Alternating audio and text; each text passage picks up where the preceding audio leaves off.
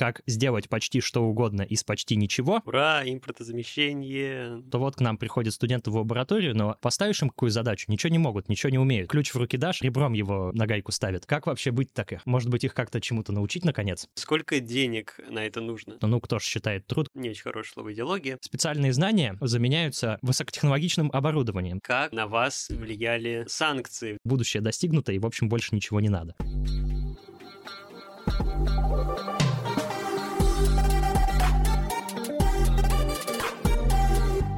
Всем привет, с вами Инженерный подкаст и его ведущий Никаноров Александр. В самом первом выпуске про проектную практику мы упоминали про FabLab, место, где человек, не обладающий специфическим образованием, может поработать на высокотехнологичном оборудовании во имя своих инженерных амбиций. Мы решили более подробно разобрать эту тему, поэтому у нас сегодня в гостях один из создателей мифичного FabLab, Морозов Андрей Андреевич. Здравствуйте. Салют. Давайте начнем с очевидного вопроса, с менее очевидным ответом. Что понимается под словом FabLab? Ну, смотрите, история здесь следующая. Формат FabLab а, зародился, как и следует из названия, как Fabrication Laboratory. Это, соответственно, и представляет из себя лабораторию, в которой человек, действительно пришедший более-менее любой со стороны человек, может прийти и что-то себе зафабрикейтить, создать. Для этих целей в любом фаблабе предусматривается список, ну, по большому счету, не регламентированного, но устоявшегося по факту оборудования, которое позволяет ему создать что-то свое заранее заведомо запланированное. Родилось это исходно из э, MIT-шного курса «Как сделать почти что угодно из почти ничего», на оригинальном названии как-то звучит тоже похоже, How to make everything out of nothing, чего-то такое. И сам по себе курс э, представляет из себя, ну, по большому счету, набор того, что называется слесарным делом, плотническим и так дальше, который набор коротких уроков, в соответствии с которыми человек может просто вот взять, повторить какие-то действия, что-то сочинить себе. Поскольку создание любой более-менее сложной вещи требует некоторых специальных знаний, которые в более ранние времена требовали, опять же, специального обучения в колледже, ПТУ и так дальше, эти специальные знания заменяются высокотехнологичным оборудованием. То есть, скажем так, лет так 30, 40, 50 назад для того, чтобы получить деталь сложной формы, человеку приходилось бы действительно долго и мучительно плясать со снасткой. Сейчас и все это успешно заменит заранее подготовленный чертеж, выполненный модель, которая потом пересылается на тот же самый принтер, плоттер, ЧПУ-фрезер, что угодно. И, и из-за этого получается деталь, которая уже способна, ну, набор деталей, которые уже способны быть собранными в установку со сложными механизмами действия. А как в МИФИ пришли к тому, что нам нужно создать свой FabLab? МИФИ в этом плане может похвастаться даже некоторой преемственностью. Сторожилы МИФИ могут вспомнить такие слова, как завод «Квант» и э, «Скиб» или СКБ, не помню точное название, студенческое конструкторское бюро. За этими словами скрывались вещи, которые составляли из себя, ну, натурально оборудованные участки. На, на соответственно, на заводе «Квант» производились научные установки для непосредственно лаборатории МИФИ, а скибы под руководством научного руководителя развивали какое-то направление, заданное им этим самым научным руководителем, и под это дело создавались установки. То есть некоторая преемственность именно в формате приходили слабо подготовленные люди и под руководством более опытных людей прослеживается. То есть это не, так сказать, не на пустом месте. С одной стороны. С другой стороны, все эти начинания, они естественным образом были в эпоху безвременья утеряны. И этот момент провис но мысль о нем жила. А, соответственно, эта самая живущая мысль э, на очень многих совещаниях снова и снова озвучивалась, что вот к нам приходят студенты в лабораторию, но поставишь им какую задачу, ничего не могут, ничего не умеют. Ключ в руки дашь, они, соответственно, вообще, там, не знаю, ребром его на гайку ставят. Как вообще быть так? Может быть, их как-то чему-то научить, наконец? Одна составляющая. Вторая составляющая. Завода «Квант» тоже не хватало.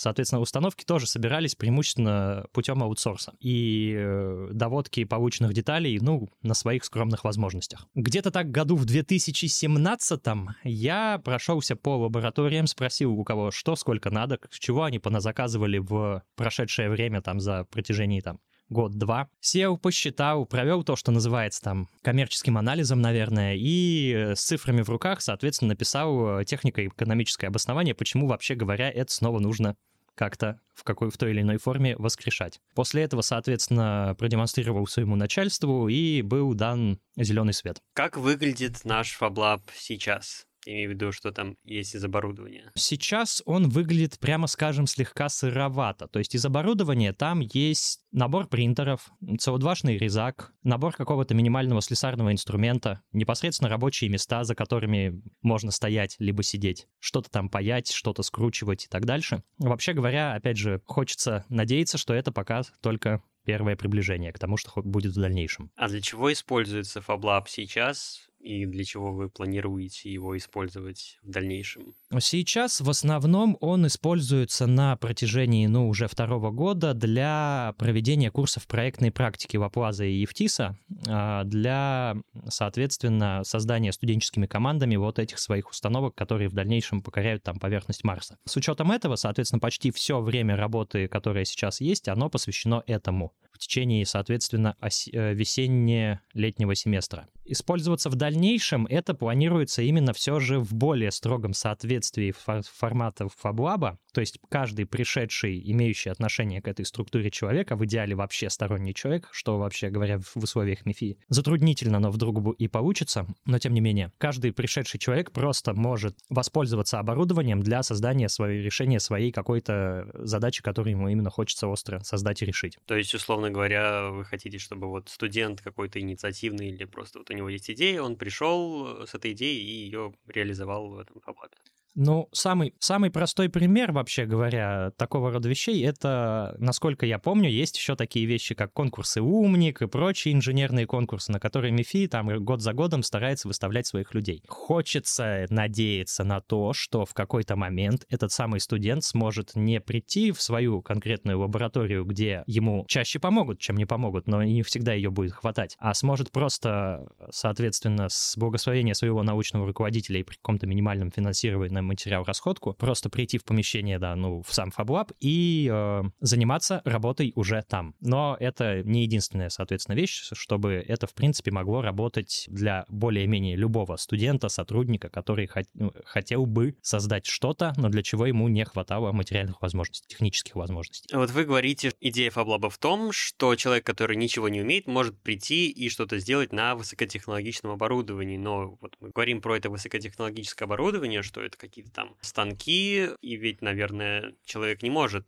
просто с улицы взять, прийти и начать на нем работать. Не совсем так. То есть идея заключается в том, чтобы дать человеку площадку для его дальнейшего творчества. Если человеку требуется для работы с конкретной машиной короткий курс погружения, ну тот же самый 3D-принтер, вообще говоря, требует прочтения одного мануала и просмотра пару роликов на YouTube. Чуть более сложная ситуация, там, там не знаю, банально, с, даже, с, даже как ни странно, с обыкновенным слесарным молотком. Вот, но суть в том, что, естественно, каждому оборудованию нужен какой-то свой уровень доступа и какой-то уровень допуска. Идея в том, что человек, который хочет что-то делать, он так или иначе пройдет первичное обучение, над ним даже, может быть, некоторое время постоять над душою с тем, что он не самоубился об инструмент, но доступа к более сложным вещам, естественно, сразу ему никто не предоставит без проведения некоторого первичного курса по пользованию. Однако при всем при этом по получении вот такого инструктажа по проведении такого рода курса, соответственно, человек мог бы пользоваться этими возможностями для своих целей. Непосредственно говорить, что мы даем оборудование и пользуйся кто хочешь, нет, конечно, это не так. Естественно, нужен какое-то предварительное обучение. Идеология Фаблаба не очень хорошее слово идеология. Идея Фаблаба очень хорошо подходит для создания единичных опытных образцов. И может ли какая-нибудь лаборатория МИФИ, которой нужно создать подобный образец для своих исследований, обратиться к вам, чтобы вы им помогли его сделать, если у них у самих нет нужных мощностей для этого? Тот самый так называемый коммерческий анализ, он и сводился к тому, что лабораториям в основном не хватает технических возможностей для создания чего бы то ни было.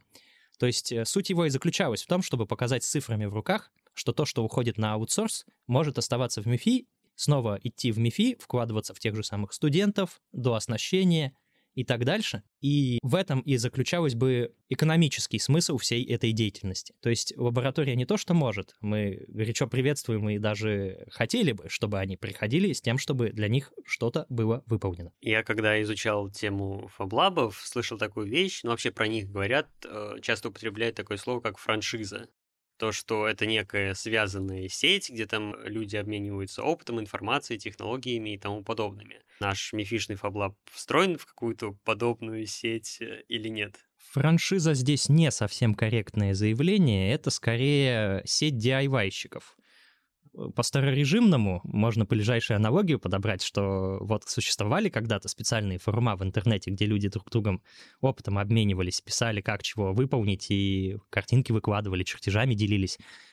Вот, сеть фаблабов, она, соответственно, выстроена похожим образом. То есть это именно community вещь. Это э, вещь, в которой люди обмениваются опытом добровольно, в отличие от франшизы, в которой покупают членский взнос для того, чтобы зарабатывать деньги. DIY же все-таки работает именно на собственный интерес и на собственные удовлетворение собственных хотелок, не ставя себе самоцелью что-то заработать. Планируется ли МИФИ встраивать, соответственно, в вот это самое сообщество, в это комьюнити? Хотелось бы, хотя, конечно, сейчас с, со встраиваниями в какое-либо комьюнити и в какие-либо сообщества существуют определенные сложности. Как вы один из э, главных создателей FabLab, Мифи, видите его будущее или каким вы хотите его видеть? Я не планирую для него никакого конкретного будущего. Я буду считать, что миссия выполнена, цель э, соответственно, достигнуто в тот момент, когда в субботу в пол одиннадцатого вечера я просто буду сам добровольно выгонять каких-то пришедших людей, которые что-то там себе делают, пилят, сверлят, строгают, паяют, с тем, чтобы услышать ответ, ну нет, нет, нет, мне срочно нужно закончить проект для того, чтобы выставиться ну, вот на этом конкурсе или там еще что-нибудь зачем-нибудь. Э, мне еще, пожалуйста, 15 минут. Вот. В этот момент я считаю, что будущее достигнуто, и, в общем, больше ничего не надо. И еще такой вопрос. Как на вас повлияли санкции в связи с последними событиями, если они на вас вообще повлияли? Скажем так, а, некоторые игрушки, которые хотелось бы по мере роста докупать и дооснащаться, сейчас стали сложно добываемыми, а иногда и вовсе не приобретаемыми на территории Российской Федерации. Мы посмотрим в будущем, конечно, насколько эта ситуация выправится, но есть такое подозрение, что очень многое теперь придется делать самостоятельно. Ура, импортозамещение, да, очень классно, наверное. Ну что ж, на этом мы закончим наш сегодняшний выпуск. Напоминаю, что с нами был Морозов Андрей Андреевич. Спасибо большое за эту увлекательную беседу, за то, что выделили для нас время. Всем пока.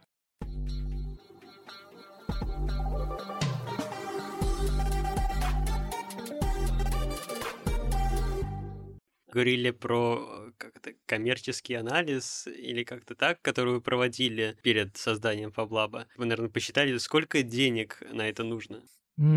Скажем так, проект обыкновенный студенческого уровня, который, опять же, может выставляться в качестве прототипа для предоставления какой-нибудь конкурсной комиссии, для выставления на каком-нибудь э, умнике, више и тому подобных вещах, именно студенческий я проект имею в виду. Средний его бюджет чисто на материалах потому что, ну, кто же считает труд, кто же считает амортизацию оборудования. Такой средний проект начинается, ну, скажем, от, ну, 5000 рублей и до скольки фантазии хватит. Соответственно, то, что требуется для проектной практики, ну, примерная сумма расходов на один тот же самый марсоход, который сейчас действует, это, ну, пальцем в небо единицы тысяч рублей, потому что там основная расходка — это крепеж, пластик и пластик для печати, соответственно, деталей. Ну, какое-то количество готовой комплектухи, которая покупаются на вес. Что же до научных установок, э, которые создаются там на базе МИФИ при лабораториях, то там, естественно, речь идет о совершенно других бюджетах, о совершенно других модулях, других комплектующих, о других классах точности обработки, и там э, суммы могут достигать, ну, там,